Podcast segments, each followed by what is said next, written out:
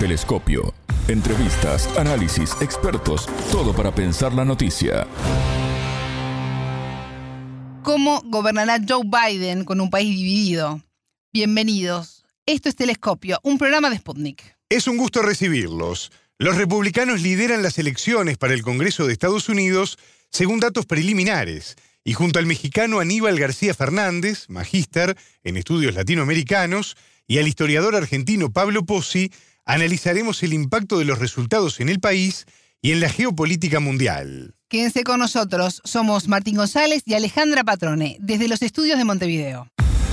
En Telescopio te acercamos a los hechos más allá de las noticias. La moneda sigue girando en el aire y los resultados finales de las elecciones intermedias de Estados Unidos se hacen esperar. Si bien los republicanos controlarían la Cámara de Representantes, la pelea todavía es reñida en el Senado. Este martes 8 de noviembre los estadounidenses fueron a votar para renovar parte de los escaños en el Senado, la totalidad de la Cámara de Representantes y varias gobernaciones. Las sanciones aplicadas por Estados Unidos a Rusia por el conflicto en Ucrania jugaron una mala pasada al presidente Joe Biden. Las elecciones se dieron en un contexto de marcado deterioro del nivel de vida, ante el aumento del nivel de precios, la mayor en 40 años, y de un marcado clima de polarización política. Las previsiones preliminares indican que el Partido Republicano de la oposición obtendrá el control de al menos una de las cámaras del Congreso. Esto, a su vez, amenaza con complicar seriamente el trabajo del actual presidente demócrata, Joe Biden, y su promoción de casi todas las iniciativas legislativas. Los resultados definitivos de las elecciones no se conocerán hasta dentro de varios días y en el caso del Senado, incluso hasta dentro de varias semanas. Esta variación se debe a las particularidades del procedimiento de votación en los distintos estados. En Georgia, por ejemplo, los candidatos necesitan más del 50% de los votos para ganar. Las horas son decisivas para la presidencia de Joe Biden y el futuro del exmandatario Donald Trump de cara a las elecciones de 2024. El entrevistado. Aníbal García Fernández, magíster y licenciado en estudios latinoamericanos por la Universidad Nacional Autónoma de México. Bienvenido a Telescopio, ¿cómo estás? Es un gusto recibirte. Hola, ¿qué tal? Es un gusto estar con ustedes aquí. Se realizaron las elecciones de medio término en Estados Unidos y según los primeros conteos, los demócratas están resistiendo el avance republicano. ¿Cómo estás viendo esta instancia? Eh, bueno, es una disputa bastante cerrada, al menos en el Senado.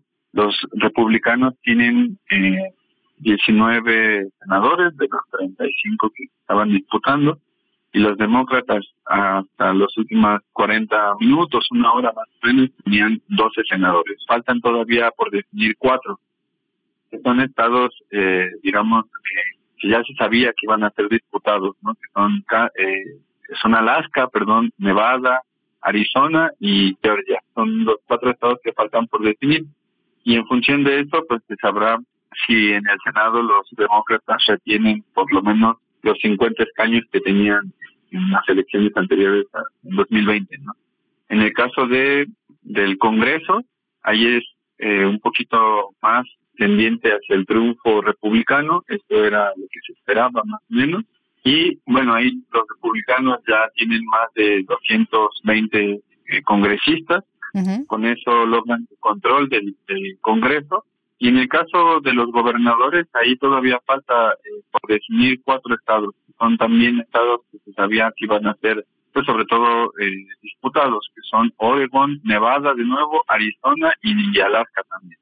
Entonces, bueno, sí están resistiendo cierta medida los demócratas, pero al menos el Congreso eh, va a cambiar de bando, lo van a retener los republicanos.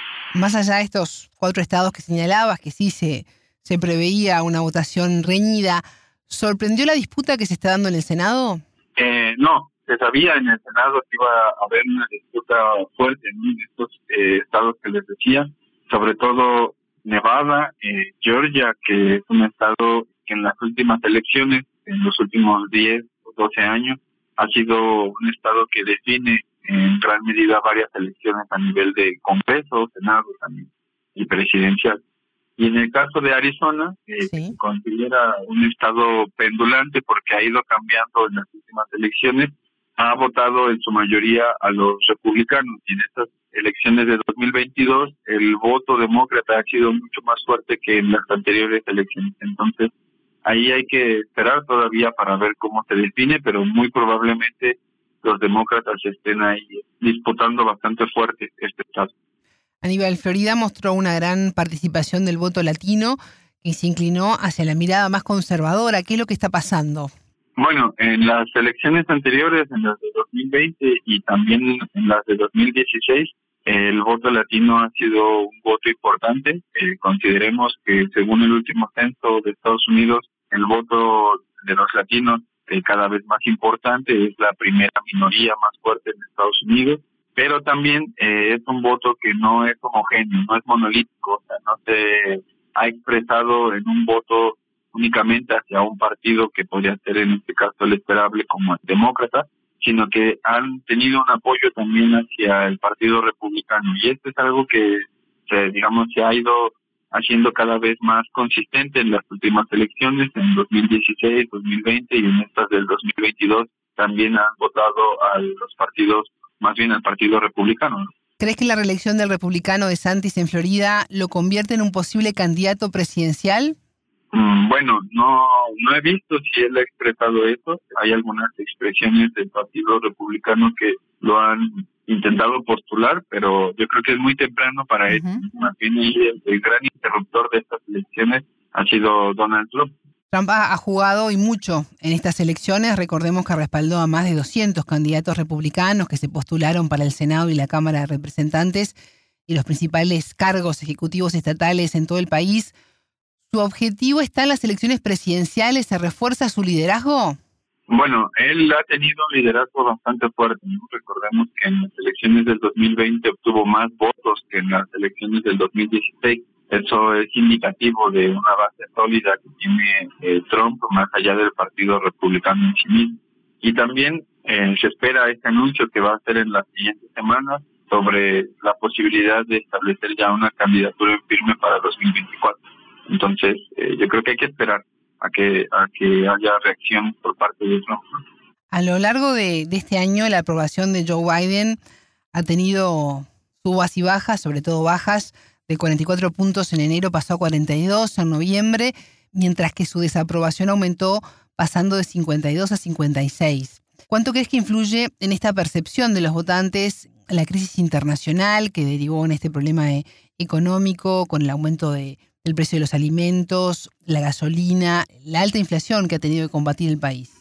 Bueno, el tema inflacionario, en realidad, digamos, las encuestas lo que hacen es eh, sintetizarlo en temas económicos, en temas de seguridad y sobre todo estos eh, dos aspectos, más allá del tema de las gasolinas, que sí es relevante para el voto más demócrata que para el voto republicano, eh, es relevante en el sentido de que si hay una percepción de que algo se está haciendo por parte del gobierno de, de Biden o que está fallando algo. En función de eso ha ido también la encuesta que las encuestas que sacan sobre la aprobación y desaprobación del gobierno de Joe Biden, sobre todo el tema inflacionario y sobre todo el tema de las gasolinas y del gas y del costo de la electricidad es el que ha influido en este tipo de decisiones de los votantes y también ha influido en el hecho de que el gobierno de Biden ha usado las reservas estratégicas de petróleo que tiene de una forma bastante preocupante. Eh, han bajado eh, considerablemente estas reservas a niveles de 1984 para que más o menos se tenga una noción del uso político que se le está haciendo a este tipo de reservas para intentar mejorar la imagen de, del gobierno en esta selección. La cuestión del aborto ha movilizado el voto demócrata a partir de la decisión de la Corte Suprema de, de junio de este año de revocar el derecho al aborto. Eh, ¿Cómo ha sido el comportamiento del voto femenino? Bueno, en este dato en específico, voto femenino, no he logrado ver algo así en específico. Lo que sí he visto es que eh, también ahí hay aspectos, digamos, que podrían ser considerados contradictorios, pero no, no están así. Por ejemplo, el voto eh, republicano, que uno esperaría que fuese mucho más fuerte en contra del aborto, no se expresa de esa forma. O sea, la consulta que se está haciendo respecto a prohibir el aborto el voto republicano ha estado en contra de prohibir el aborto. Entonces también ahí eh, hay que entender cómo se expresa de forma distinta el votante estadounidense en torno a las decisiones que son netamente de elección de gobernadores o de senadores y de congresistas y otra que tiene que ver eh, justamente con una consulta que es sobre un tema pues que afecta directamente a las familias. ¿Y cómo afectará la nueva conformación del Congreso al resto del mandato de Joe Biden? Bueno, eh, el tema del Congreso ahí, eh, como lo decía en un inicio, lo, lo muy probablemente lo tengan el Partido Republicano y ahí puede jugar en contra, por ejemplo, de la aprobación del presupuesto que se haga para, para el siguiente año fiscal de 2023 y para el de 2024. Y también con la aprobación del techo de deuda. Entonces ahí van a negociar, sobre todo en estos dos aspectos por lo menos, eh, van a negociar bastante fuerte en estos dos temas. Y por otro lado también está el tema de la reconfiguración de los distritos electorales. Eso no atañe directamente al Congreso federal, sino a los congresos estatales y a los gobernadores. Y ahí también es clave, por ejemplo, cómo quede el tema de, los, de la elección de los gobernadores a nivel federal. Por lo menos se espera que republicanos retengan más de 26, 27 estados y, eh, bueno, pueden profundizar este tipo de cambios en, los distritos electorales que son tendientes a restringir el voto, sobre todo el voto de latinos, el voto afroamericano y el voto asiático también. ¿Y qué puede llegar a pasar con el apoyo de Estados Unidos a Ucrania luego de estas elecciones? ¿Puede haber un giro en este tema ante las necesidades inmediatas de la población y los resultados electorales? Bueno, ahí yo creo que lo mejor es mirar un poco más hacia el pasado, cómo se han expresado. Tanto eh, republicanos como demócratas no han estado monolíticamente a favor de la guerra. Sobre todo en el caso de los republicanos sí hay expresiones de congresistas y de senadores que están en contra, no de la guerra en sí mismo, sino de la forma en la cual se está financiando la guerra. Y yo creo que ahí el tema del financiamiento de la guerra sí puede ser un tema a discusión con una nueva legislatura cargada hacia los republicanos. ¿Crees que los resultados de estas elecciones impulsen a una candidatura de Donald Trump para las próximas elecciones? Bueno, eh, hay que esperar el anuncio que, haga Donald Trump al respecto. ¿no? Dijo que en las siguientes semanas va a hacer un anuncio sobre su probable candidatura. Desde luego que tampoco las elecciones son como lo esperaba el Partido Republicano. No, no están ganando como se esperaba y también eso puede influir en la decisión de Donald Trump. Tienen que tomar nota tanto Joe Biden como Donald Trump de, de lo que digan las urnas. Bueno, siempre en un proceso electoral eso es lo que se suele hacer. Se suelen ajustar algunos detalles de política pública, eh, hacer análisis de qué es lo que falló eh, respecto al gobierno y, bueno, ajustar ahí la tuerca respecto a eso. ¿Qué desafío tiene Joe Biden para los próximos meses? Bueno, desde luego el tema inflacionario que no obedece a la guerra ni a la pandemia, sino es una cuestión netamente estructural de, la economía internacional, del capitalismo en sí mismo, y que no se va a detener con, con medidas eh, de política monetaria simplemente, sino que ahí tienen que intervenir otra serie de factores.